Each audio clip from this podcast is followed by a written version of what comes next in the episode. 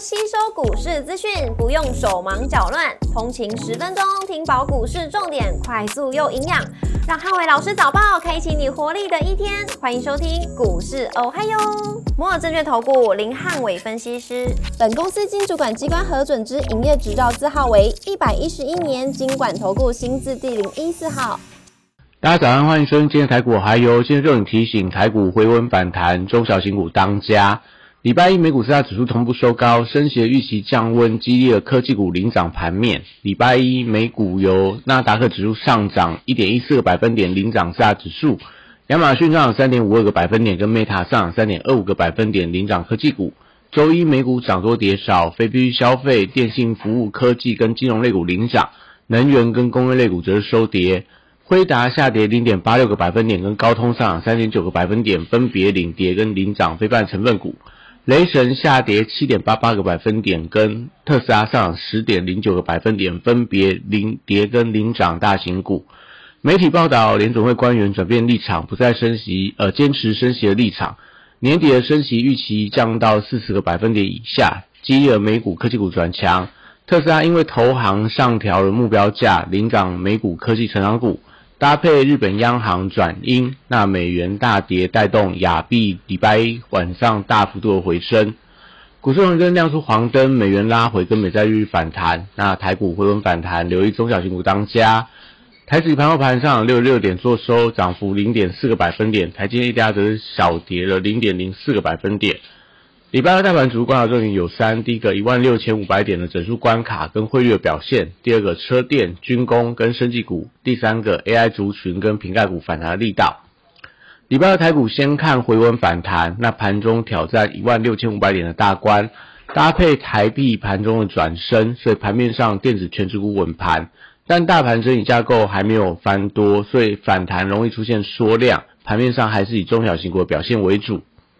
沪深三雄礼拜二受惠到 ETF 的买盘，维持区间整理的走势。那 BDI 指数礼拜一连续三天的上涨，所以散装航运礼拜二还是以中航、裕民等海峡型比重比较高的个股为多方观察指标。国际原料报价礼拜一全面性的反弹，所以相关的报价股，类似钢铁、电气电缆、贵金属或农产品相关的股票，我认为都有反弹的机会。重电、储能、风电跟太阳能族群指标股，还是看华晨、昌河跟世纪钢这样股票。那世纪钢在昨天还是逼近到波段的高点，所以风电族群短线上来看走势比较强劲。华晨跟市电公布出来八月份营收的利多，可以留意到今天盘面上股价的一个反应。生技股因为避险属性受惠，所以防疫新药、医美跟原物料族群、原物料药的股票。近期都有这种多方表态的一个动能，那受到疫情跟营收的利多消息助攻，所以整个生技股礼拜二我还是认为说有机会维持一个反弹的走势。汽车零组件族群受惠到特斯拉股价大涨的带动，所以相关的 AM 类似东阳、体维西、地宝，那整车像裕隆跟中华车，还有车用的 PCB 类似定投控等等，还有车用电子相关的股票，可能都是在礼拜二，我认为都还有续强的空间。观光族群跟文创股，因为短项缺乏利多的题材，所以短线上多为量缩打底的走势。那目前都要静待后续的一些营收，或者说呃政策上面的利多。军工股受惠到台湾航空国防展的利多，但毕竟到展览之前已经开始出现一些获利了结的卖压，所以短线上操作军工股应该是以逢拉回进场是一个比较好的一个选择。那但是还是以这种。呃，展览之前不宜过度做一个追加动作为主要的操作依归。礼拜二电子股先看跌升反弹的力道，美股的科技股强弹，但 AI 伺服器还没有回稳，所以高价股礼拜二先看跌升反弹的力道。多数高价股都跌到中线的支撑，不管是在季线跟月线附近，但走势的强弱还是要看到 AI 族群的反弹人气。如果今天 AI 股还是相对。比较观望的话，那当然，我觉得对于整个所谓的一个高价股来讲的话，它的一个反弹力道还是受到一定的限制。比电族群礼拜二只是留意到广达跟伟创反弹的强弱，那因为伟创已经来到波段的低点，那广达部分也失守季线的关卡。那礼拜一沙盘取量之后，代表很多人在礼拜一的低点做了一个逢低承接，所以最近不可以再度跌破。呃礼拜的大量低点，如果一旦跌破的话，会容易引发多杀多的卖压。那短线上在比肩族群的转强点，还是必须要有效站上无限的一个关卡。那如果没有站上之前的话，都维持一个比较偏向弱势整理的态势。散热板卡、PCB 机壳跟网通族群，礼拜二可以观察弱势股反弹的力道。类似秦城、旗宏、银邦跟技嘉等等，能不能领先去收复到周一黑 K 的中值是呃相关族群的一个重点观察指标。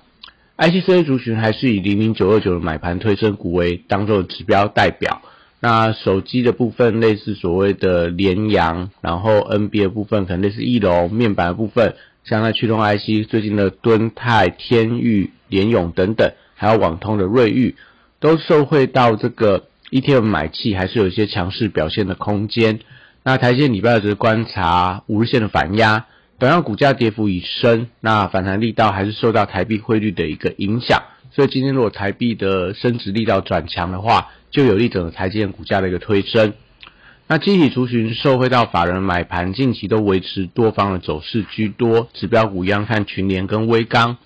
西材礼拜二观察呃中线的支撑，辉达股价连续四天的收跌，那高价西材月线失守之后，可不可以快速的站上，决定后续拉回整理的时间？也就是说，如果月线真的失守超过三天以上，会导致月线的下弯，那整个西材可能它的一个整理时间会拉长，所以今天就要观察整个月线的一个关卡的一个攻防。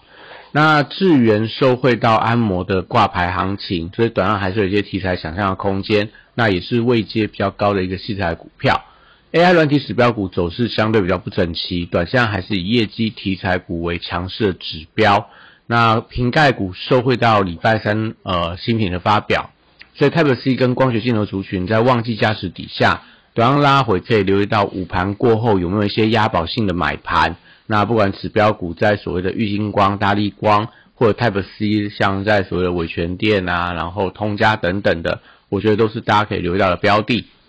手机供应链受惠到高阶手机持续发表，那照例我觉得还是当中的多方指标股之一。如果能够持续走强，对于相关的手机的一个零组件来讲，都会有一些连带性的作用。游戏股则是留意到股王星象的利多题材跟法人回补的力道。那能不能带起整个游戏族群的反弹走势？以上是今天台股，还有祝大家今天有美好顺心的一天。立即拨打我们的专线零八零零六六八零八五零八零零六六八零八五。摩尔证券投顾林汉伟分析师，本公司经主管机关核准之营业执照字号为一百一十一年经管投顾新字第零一四号。新规股票登录条件较上市贵股票宽松，且无每日涨跌幅限制，投资人应审慎评估是否适合投资。本公司与所推介分析之个别有价证券无不当之财务利益关系。本节目资料仅供参考，投资人应独立判断、审慎评估并自负投资风险。